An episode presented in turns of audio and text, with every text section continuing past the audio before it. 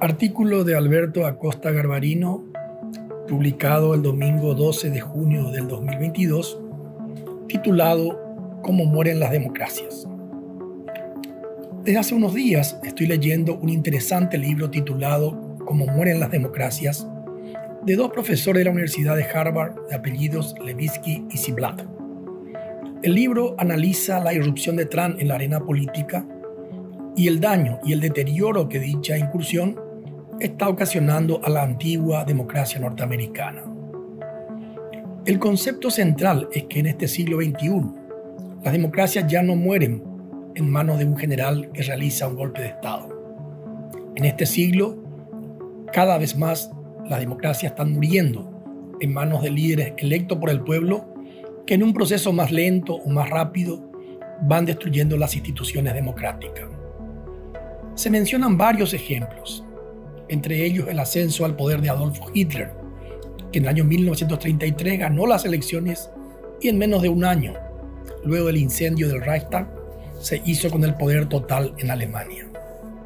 También se menciona el caso de Hugo Chávez, que llegó al poder en Venezuela como outsider, criticando la corrupción de la vieja clase política y prometiendo construir una nueva democracia, que usando las riquezas del petróleo iba a hacer posible mejorar el nivel de vida de los pobres.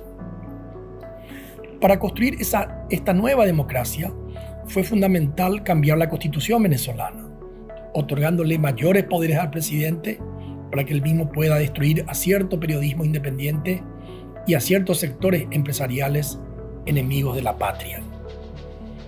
En todos estos procesos, el líder comienza con palabras agresivas eh, y descalificadoras. Chávez llamó a sus opositores de oligarcas escuálidos y Donald Trump acusaba a sus rivales de corrupta a Hillary Clinton y de viejo y lento a Joe Biden. Casi siempre algunos medios de comunicación y algunos periodistas se han convertido en blanco de ataques virulentos por parte del líder autoritario. Los ataques de Trump a CNN y los de Bolsonaro a la red Globo son uno de los tantos ejemplos de esta afirmación.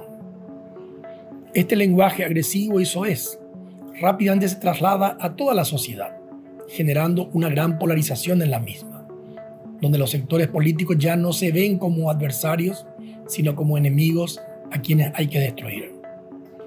El libro realiza un pormenorizado análisis del proceso de muerte de la democracia, que comienza con la polarización, continúa con la intimidación a la prensa libre y con la permanente amenaza a rechazar los resultados de las elecciones.